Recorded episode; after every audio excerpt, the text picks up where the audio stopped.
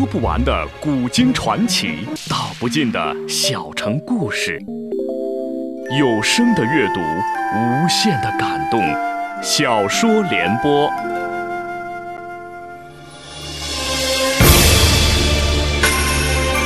宋哲宗年幼登基，高太后垂帘听政。亲政后，他改年号为绍圣，因用人不当，朝廷陷入党争，但对外取得的战绩却超过了大宋。除赵匡胤之外的所有皇帝，请听秦俊撰写的历史系列小说《大宋天子宋哲宗》，由时代播讲。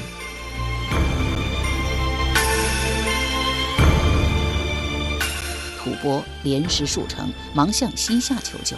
西夏遣大将人多保爱率军往援，二军相加达二十多万，现送至郎州。张杰则遣。崇普、苗吕、姚雄、高永年等率军十二万援助王后王瞻，双方大小百余战，互有胜负。崇普在河州曾为番将围羌坚罗杰所败，又羞又恨。听说围羌坚罗杰为黄州，忙举兵前去。二番僧告崇普曰：“羌人不只为宋人旗帜之多，亦为大将之旗鲜明光彩。”崇普信之。命随军裁缝别致新旗数百面，务要光彩夺目。王顺臣劝曰：“此番去黄州途中多见到敌若设伏攻击的目标一定是主将，将军不说卷旗一服了，至少不能这么张扬。”崇普笑驳道：“如此话谬矣！打仗凭的不只是一个勇字，还得先声夺人。所以古之不少名将，为了达到先声夺人的目的。”着白衣骑白马，而我只是多掷几面彩旗，你就怕了？这可不像你的性格呀！王顺臣辩道：“不是我怕了，我总觉得这两番僧非我族类，其心必异。他俩的话。”崇普笑烂道：“这两个番僧，你不用怀疑，他俩已经为我边帅探视十多年了，完全靠得住。”王顺臣不好再说什么，别致彩旗的事就这么定了。其成，重普。挑选了数百强壮士兵，以二番僧为向导，直起而进。穿过一个剑道，前行十多里，道旁尽是草丛。两个番僧分别跃进草丛，重普还没弄清怎么回事，草丛中万箭齐发，他躲避不及，身上连中十几箭，扑倒在地。上千名番兵跃出草丛，扑向崇普，争抢其尸。宋军遭遇埋伏，又见崇普毙命。竞相回窜，窜至剑道不得行。王顺臣以弓挂壁，踩着人间，自剑道出三里之外，一万多番旗浩浩荡荡向剑道的方向扑来。有七人借马而先，王顺臣冷笑一声，引弓三发，射倒三人，余之四人拨马而逃，皆被王顺臣射中后背，换下马去。众番旗大骇，勒马而住。宋军见王顺臣如此了得，不再害怕，纷纷返回，列队于王顺臣之后，约有斩茶功夫。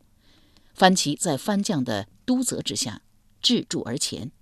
王顺臣再次抽矢，自身即有发矢千余，射杀千余，无一虚发，只裂血流至肘。期间，王顺臣命宋军撤退，薄暮时。亲兵环抱，宋军已全部撤出剑道，王顺臣这才掉头而去。番旗慑于其威，竟不敢追。三日后，王后王瞻、苗吕、姚雄率兵来会，众达十多万，共赴黄州，击败围强坚罗杰后，挥军东进，与盘踞在单州的番夏主力决战，战人多保爱，并敌手两万多级。吐蕃军跟着西夏军窜逃西夏。宋军紧追不舍，深入西夏近三百余里，饱掠而还，驻军天都山。消息传到汴京，汴人敲锣打鼓涌上街头，载歌载舞，如同过节一般。一个月后，西夏吐蕃双双遣使来汴，上表称臣。汴人大大的庆贺了一番，张纯又香了。同僚们看他的目光，除了敬佩还是敬佩。他是一个闲不住的人。外患平了，还能再干点什么呢？内患，旧党被他彻底击垮了。仕途上能对他构成威胁的，只有曾布。他正要寻曾布一个错，将曾布踢出朝堂。曾布却上书朝廷，说是张纯高瞻远瞩，运筹帷幄于庙堂之上，才使西夏和吐蕃一败再败，不得不上表称臣。张相之功可追太公，应当给予重赏。哲宗看了曾布上书，当即召行，赐张纯铁卷丹书，并黄金白银各二百两。这一次，张纯不好意思找曾布麻烦了，找谁呢？还找旧党。他把旧党的头头脑脑贬到了岭南后，原本要他们自生自灭。这些人命大，一个也没有死。特别是那个刘志，出贬并州，居然带上他的老娘去上任。上任半年，母子俩安然无恙。改贬新州，又半年，依然安然无恙。再贬，让他在岭南最恐怖、最恶劣、死人最多的八个州挨个贬过去，母子俩依然不死。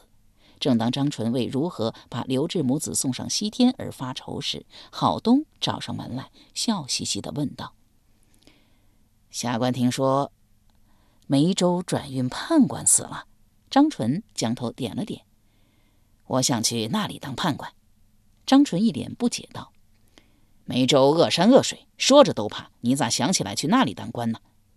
郝东嘿嘿一笑道：“我想报相爷的恩。”张纯反问道：“报本相的恩？”郝东将头重重点了一点。张纯又问：“本相何时有恩于你？”郝东道：“三年前。”“三年前？三年前我有恩于你？这事我怎么一点没有印象？”郝东依然笑嘻嘻说道：“您办的好事太多，所以您想不起来哪一件了。”张纯来了兴趣，笑问道：“哦，你说一说，本相都办了哪些好事？”第一，呃，你把不可一世的西夏和吐蕃打败了，他们不止败了，他们还跪倒在您的脚下，向咱大宋称臣，这是百年来没有过的事，很长咱大宋的志气。张纯虽然不语，但一直微笑着。郝东暗喜，继续拍张纯的马屁。第二，您把高老乞婆和那些旧党全打趴下了，让新党重新站了起来，烧了神宗之法。连我这个不是新党的人也跟着沾光。张纯笑问道：“你都沾了什么光？副官了呀？你原先是什么官？那官又是怎么丢的？”郝东道：“我原先的官是武义大夫，已经干了两年。有人向高老乞婆说我的坏话，老乞婆把我的官帽给摘了。”张纯笑问道：“有人说了你什么坏话？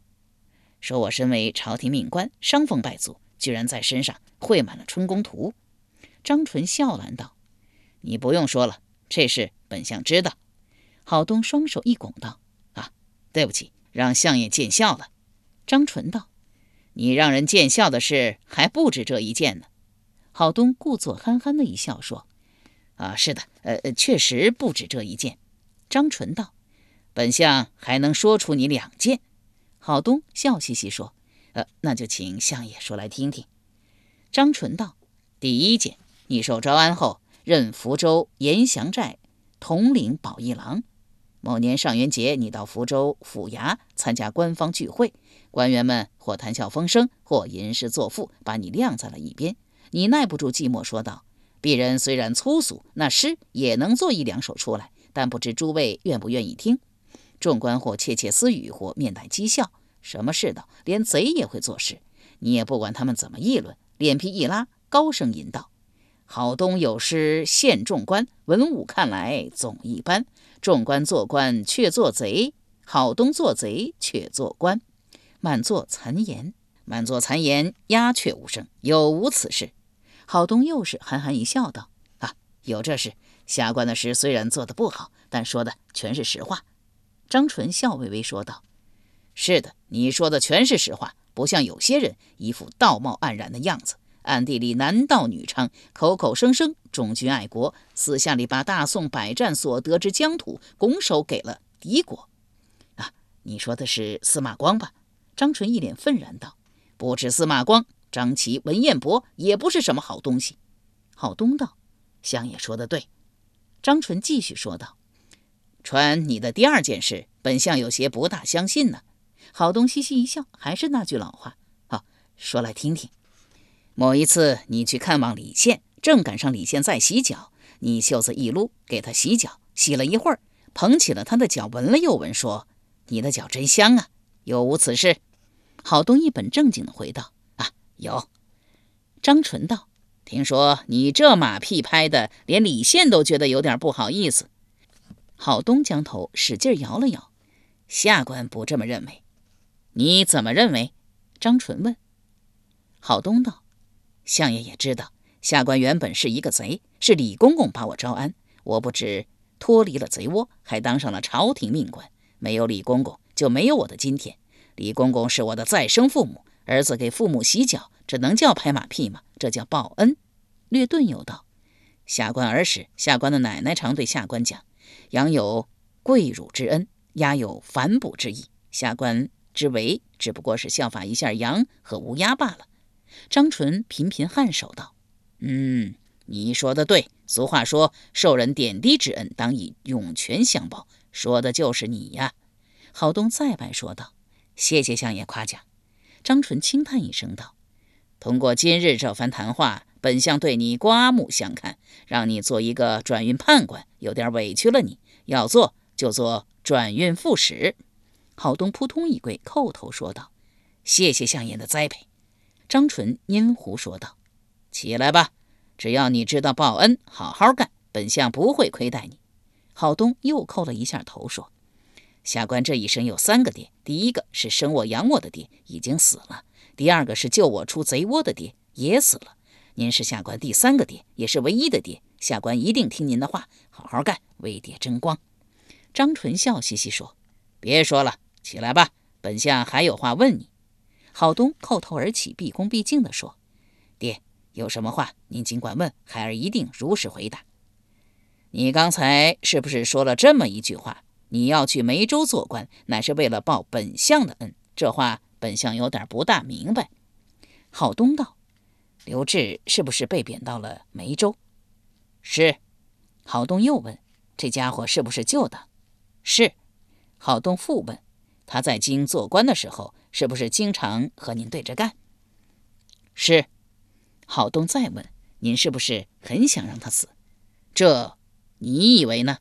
郝东自个儿打了自个儿一个嘴巴，说：“啊，孩儿不会说话。孩儿觉着这个人是高老乞婆的爪牙。高老乞婆已经死了，他应该去陪一陪高老乞婆了。”张纯微笑着没有接枪。郝东道：“孩儿若是做了梅州转运副使。”孩儿不止让他死，他老娘也得死。张纯将头点了点，说道：“本相信得过你，你先回去，不日你就会收到任命你的敕书。”郝东又要下跪，被张纯拦住了。由时代播讲的秦俊历史系列小说《大宋天子·宋哲宗》正在播出。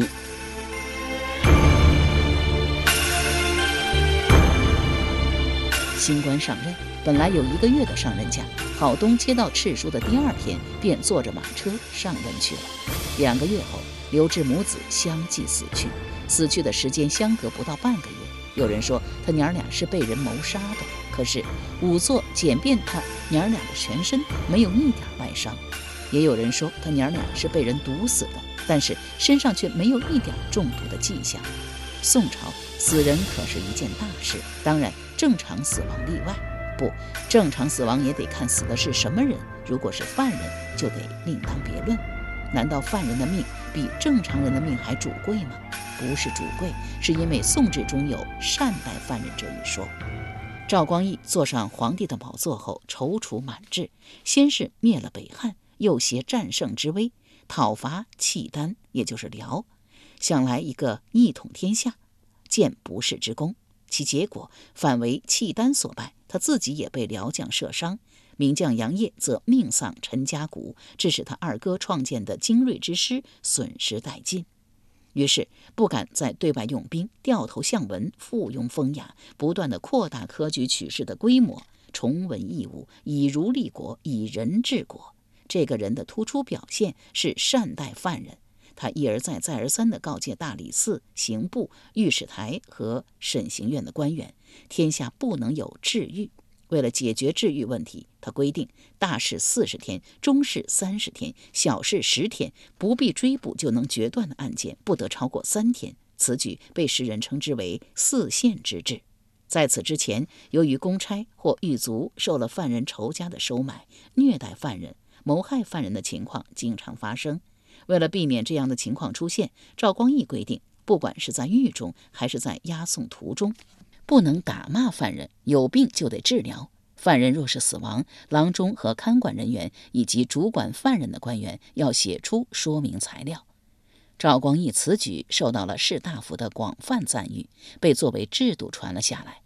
郝东来梅州，乃是冲着刘志母子来的。刘志母子一死，大功告成，兴高采烈地回汴京邀功。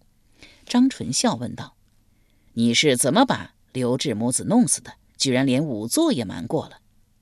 郝东嘻嘻一笑，回道：“您猜，让他娘俩吃了慢性毒药。”郝东反问道：“吃慢性毒药致死查不出来吗？”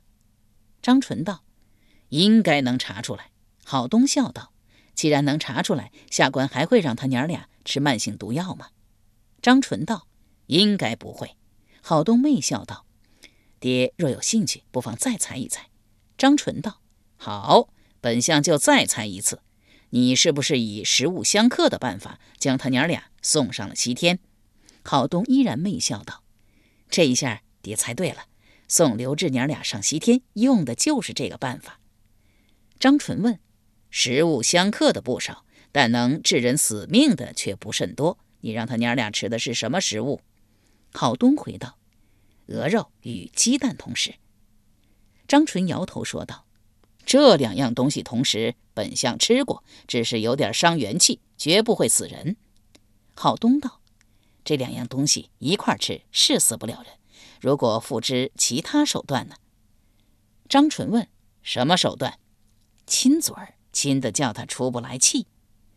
张纯笑了：“那刘志好色，身边除了他娘，又没有其他女人。俗话说，当兵三年，见了母猪也发情。”他被贬至今刚好三年，如果让一个美女去引逗他，和他亲嘴儿，不停的亲，疯狂的亲，再加上吃了鹅肉和鸡蛋，再加上他已经七十岁的人了，也许能把他亲死。哎，你从哪儿弄来的美女啊？凯尔自带的，汴京的？啊，不是，是福州的。张纯问：汴京还少美女吗？你怎么去福州找？孩儿在福州做保一郎时，认识了一个老鸨。这个美女是老鸨给孩儿介绍的，恐怕也是一个妓女吧？郝东将头点了一点。刘志这人很精，你带去的人他会碰吗？郝东道。孩儿也想到了这一点。孩儿让厨娘认妓女为干女儿，且在刘志居住的街上租了两间房子，开了一个杂货铺，让他母女俩去经营。这一经营，妓女便和刘志挂上了。张纯笑了一声道。你这贼志还不小呢，哎，刘志他娘又是怎么死的？啊，还让他的邻居给他送了半盒鹿肉炖南瓜。哦，这东西也能吃死人？张纯问。能。张纯又道：“这倒让本相长见识了。哎，本相越和你交往，越觉得你这人既有才，又知道感恩。让你做一个转运副使，有点屈才。本相明天便奏请天子。”将你的官儿再升一升。郝东扑通又是一跪，叩头说道：“多谢爹爹提携，爹爹的大恩大德，孩儿没齿难忘。爹爹如果升了孩儿的官，孩儿请求去儋州。那里的山水比梅州还恶，你为什么要去那里？”张纯问。郝东道：“为爹爹除害呀。”张纯反问道：“你要为本相除害？除什么？”他突然反应过来。哦，谢谢你，你真是一个有心人，一个知恩必报的人。今晚我请你的客，咱俩好好喝几杯。郝东叩头而起。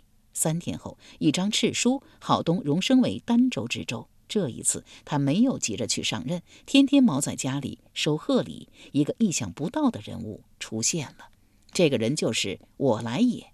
我来也因退敌有功，哲宗不止召见了他，还要封他为官。他不想当官，领了一大笔赏钱，在汴京住了下来。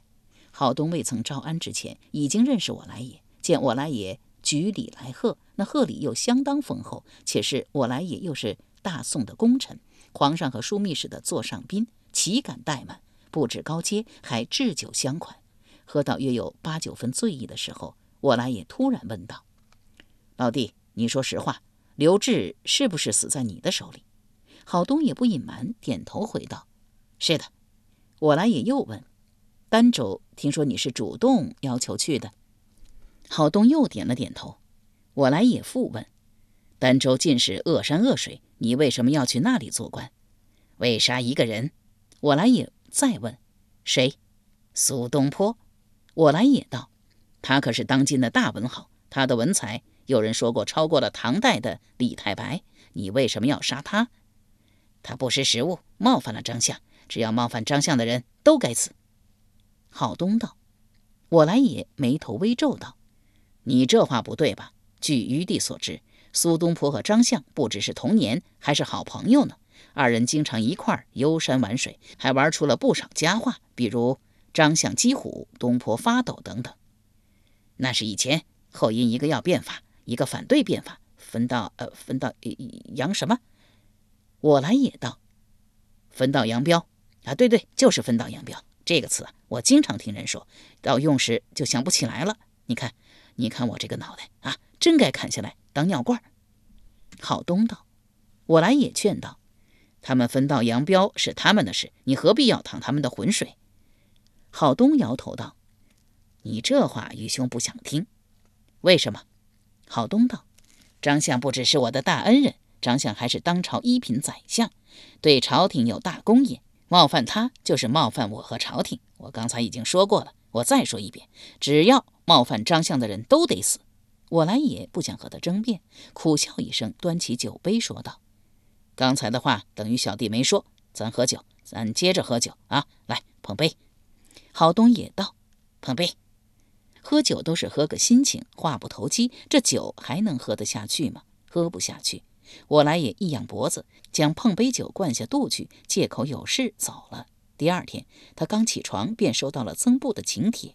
铁云：无病君，值其秋高气爽之日，老夫欲于今天晚聚饭，听堂会，感性不外，他持面进，又谨具成。”全枢密使曾布札子，我来也将曾布的札子一连看了三遍，皱着眉头对下帖人说道：“这曾枢密请客有些怪呀。”下帖人笑问道：“怎么个怪法？”